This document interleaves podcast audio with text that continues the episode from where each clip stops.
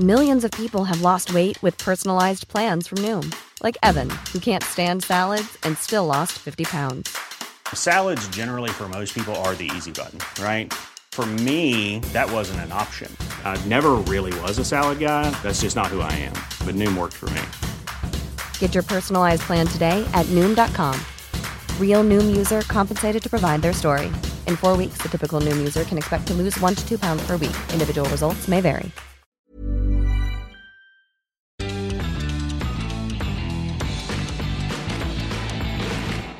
Bienvenidos a Sin Comentarios, su podcast favorito para mantenerse informadas, informados, informades. Todo el mundo aquí es bienvenido sobre las noticias del día y a veces algunos episodios especiales. Tenemos dos o tres a la semana. Hoy, jueves 23 de noviembre, tenemos que hablar de Sandra Cuevas y cómo ella ya dio el banderazo oficial a la temporada de peleas navideñas con toda su familia porque arremetió contra todos, contra absolutamente todos. Diría que aplicó un ofarrilazo pero seamos honestos, O'Farrill tuvo ese debraye por consecuencia de temas médicos y uso de sustancias ilícitas que le cayeron mal, es un tema de salud mental. Y aquí Sandra Cuevas simplemente está haciendo Sandra Cuevas, ¿no? Entonces, ¿qué pasó? La oposición dijo que el panista Santiago Taboada, y no ella, iría como candidato a la jefatura de la Ciudad de México por el Frente Opositor PRI-PAN-PRD. Y le dijeron, a ver, morra, tranquila, aquí te va una diputación plurinominal para que no te sientas como que abandonada. Y Cuevas dijo, ni madres, cabrones, todos ustedes son iguales, o sea, ustedes y Morena, pero de Morena mínimo sabemos qué esperar y es más, Jesús Zambrado, líder perredista, eh, fue prepotente y majadero conmigo, además de que siempre estaba borracho, me reuní con Jorge Romero, que es una figura muy influyente del panismo en la capital, que me dijo que no me quieren y no te vamos a subir, dijo que Alito Moreno no vende a su madre porque ya está muy grande, que Alito Moreno es el líder nacional del PRI que genera puras vergüenzas. Y también dijo que con Ricardo Monreal tiene un distanciamiento porque no piensa ayudar a su hija eh, y dijo que este que es esta política Catalina Monreal que busca una candidatura de Morena en Cuauhtémoc. Y el caso es que pues se dejó ir contra todos también ahí como que exponiendo que Ricardo Monreal pues sí estaba jugando con, con Sandra y estaba operando. Presuntamente. En contra de Claudia Sheinbaum. Muchas traiciones, muchas traiciones. El caso es que el PRI, de la mano de la diputada Cintia López Castro, está amenazando a Sandra Cuevas con hacerle auditorías hasta meterle a la cárcel. Y esta señora anda por ahí en medios, entre ellos Adela Micha, diciendo que le van a auditar todo, absolutamente todo, porque saben que es corrupta, sabe que usa mal eh, los fondos públicos, que sus atuendos, etcétera, etcétera, etcétera.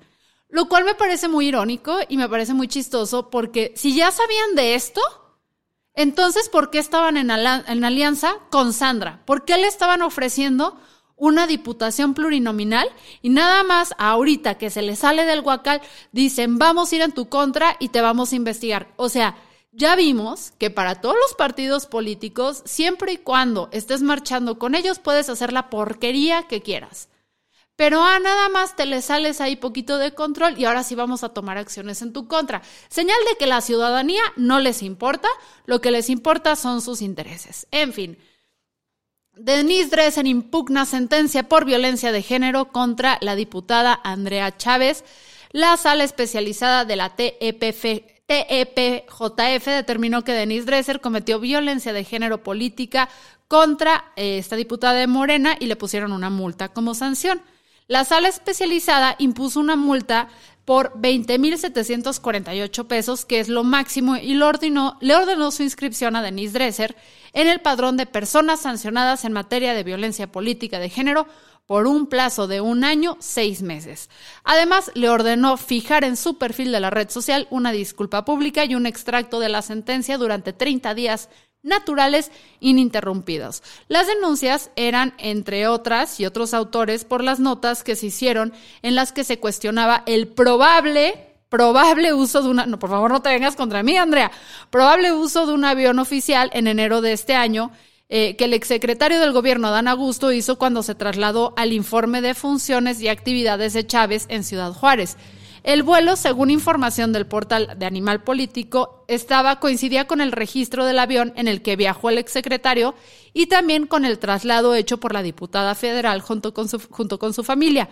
Animal Político solicitó información sobre quiénes estaban viajando en este vuelo del exsecretario y la Secretaría de Gobernación, Defensa y Seguridad Pública respondieron, no sé, güey, literal, dijeron, no sabíamos quién estaba volando en ese vuelo.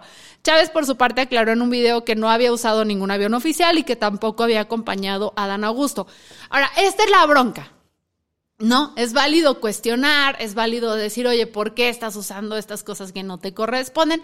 El problema, la verdad, y ojo, a mí Denise Dresser coincido mucho con ella en muchos puntos, eh, es cómo lo abordó. Denise dijo en una, en una mesa de debate que, ah, y estoy como citando, no es solo un tema de tener una novia en la campaña, y también dijo, cita, es un tema de faldas. Y estas fueron algunas de las declaraciones que dio en contra de la diputada Andrea Chávez, que sí caen como, pues con el tema de la violencia de género y la misoginia, ¿sabes? Porque están asumiendo cosas de Andrea y están poniéndolas ahí afuera sin realmente comprobarlas. Y aquí en corto, en bueno, yo no porque ya pertenezco a un medio, pero si ustedes en su casa y todo quieren hablar esas barbaridades, está bien, pero ya como una persona que tiene un alcance importante, que tienes un micrófono, no puedes hacer este tipo de comentarios sin evidencia o brincar esas conclusiones porque es chafa, o sea, es como voltear y decir, ah, sí, porque es la mantucha de este güey, entonces por eso se está subiendo en el avión y pues no te consta. O sea, lo que sí podemos criticar es que no debería estar usando este avión. Presuntamente. Sí, sí, es que lo tiene, pero ya no brinquemos a otras conclusiones, ¿saben? Porque eso sí es violencia de género. Ahora, lo que no es violencia de género Clara Brugada, que es la precandidata de Morena, la que pusieron en vez de Harfuch, este, por la, eh, la jefatura de la Ciudad de México, fue con López Dóriga. De entrada tú ves a López Dóriga y Clara y ves que no hay química. O sea, López Dóriga no sé por qué la está entrevistando, pero no es por voluntad propia.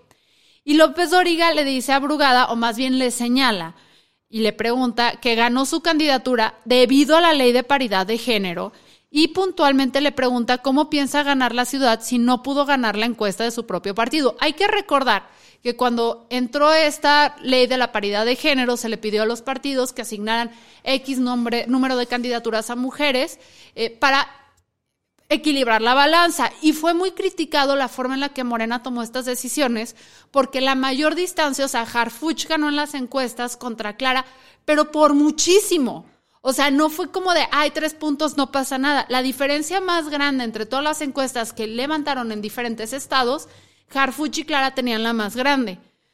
Entonces, pues primera, primero Clara dice que estaba ganando el tema de las encuestas actuales, ajá, y luego le dice a López Doriga que no caiga en el tema de misoginia por mencionar el tema de la paridad, como diciendo, güey, no lo gané solo por, por ser mujer y esto es lo que le contesta López Doriga. ¡Ay, cómo que no existe! No, López Doriga Brugada. Yo tenía mis links listos, chicos. Ay, bueno, se me fue, pero básicamente, básicamente López Dóriga, se me perdió el link, chicos, se me perdió. Pero básicamente Brugada le dice que es un miso, no, que hizo un comentario misógino y que no caigamos en esas cosas. Y López Doriga voltea y le dice, güey, yo no soy misógino porque me crió mi mamá. Ya sabemos aquí en este espacio que eso no tiene nada que ver. Y, se enoja, se prende muchísimo. Y Clara Brugada le dice, no nos enojemos, o sea, no te alteres, ¿no? Em, lo cual me parece tramposo. Porque, a ver, si estoy de acuerdo que en algunos momentos, incidencias, eh, podemos realmente, y sobre todo en una contienda donde hay tantas mujeres, vamos a ver mucha misoginia que se utiliza ahí afuera y no está chido. Aunque te caiga mal una candidata, aunque estés en contra de ese partido, no, no hay que aplaudir estos discursos que minimizan a las mujeres por ser mujeres. Sin embargo, sí hay que señalar cuando una de nosotras está haciendo algo mal. Y esto va a ser delicado porque últimamente podemos ver que en muchas ocasiones las políticas están abusando del discurso de la violencia de género para decir, no, güey, no me critiques. ¿no? Creo que sí es muy reprobable y sí tenemos que cuestionar por qué se le dio a Clara Brugada, que recuerden es la famosa del Juanito, que ya tiene un antecedente donde un dude ganó y luego la pusieron a ella para como que ya tenemos un episodio de esto, hablemos, y acusar a López Dóriga de misógino por este cuestionamiento puntualmente es una escapada chafa. Entonces, Sí, o sea, tipo con Denise, sí, Denise, la, cagaste, pero aquí con López Dóriga es Clara Brugada, neta, neta. O sea, mejora tus argumentos. En fin, Marina realiza operativo en la zona real de Zapopan eh, culitos pero sanitos. Esta es una sección breve. Aproximadamente 30 elementos de la Secretaría Marina Semar realizaron un operativo en un, complemento, en un complejo de lujo en el municipio de Zapopan, Jalisco, ubicado en la avenida Paseo de la Toscana, la colonia Valle Real. Hasta el momento las autoridades federales no han informado el motivo de dicho cateo. Por favor, no me haga nada. Detienen otra vez, seguimos en la sección de culito pero sanito. Detienen a Néstor Isidro, alias el Nini, jefe de escoltas del cártel de Sinaloa.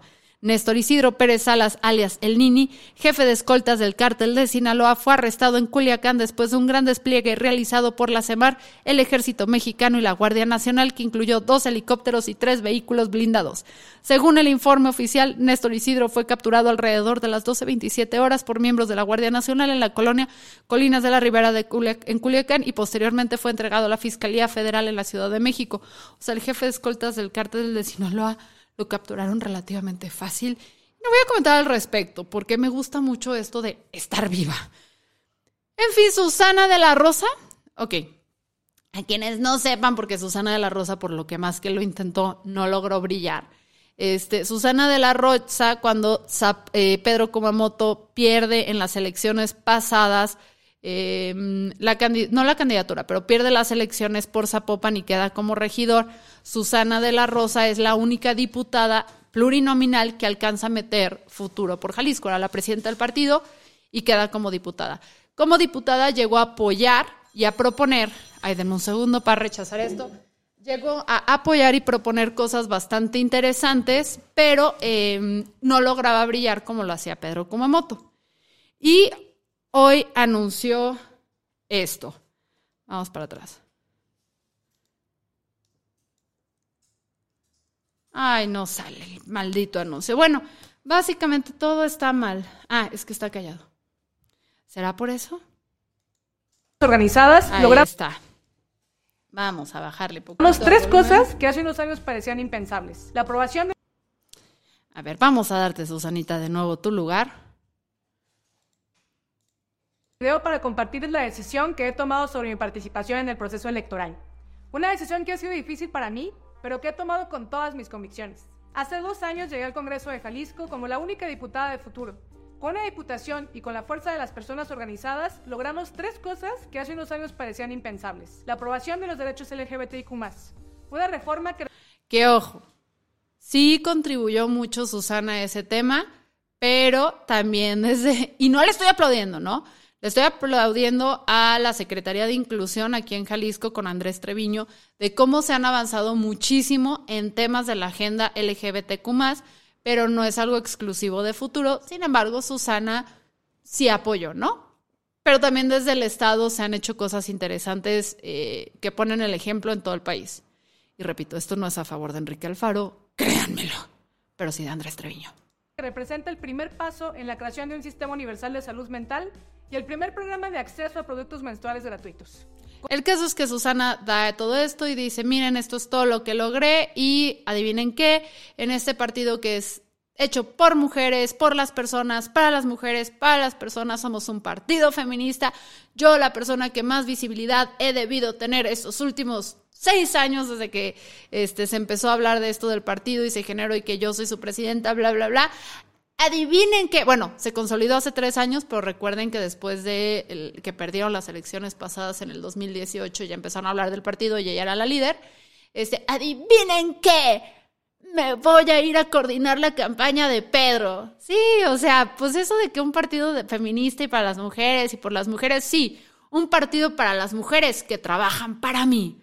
En fin, ya salió eh, Anaí, Anaí RGZM, que es una maestra, así está, así está en Twitter, gente. Si no se ponen su nombre real, porque es Anaí Menstruación Digna, hashtag Menstruación Digna México, que es maestra en estudios de género y codirectora eh, y fundó y combate el patriarcado desde Digna MX, que es una colectiva menstruoactivista, feminista, transincluyente, con incidencia, educación y difusión para eliminar el estigma, o sea, sí está bien chida, salió y le dijo, a ver, mijita, qué ganas de invisibilizar el trabajo de la sociedad civil, del Ejecutivo a través de la CSHM y de diputadas de otros partidos con lo de menstruación digna en Jalisco. Me entristece mucho que se quieran colgar esa medalla cuando saben perfectamente que no fue así.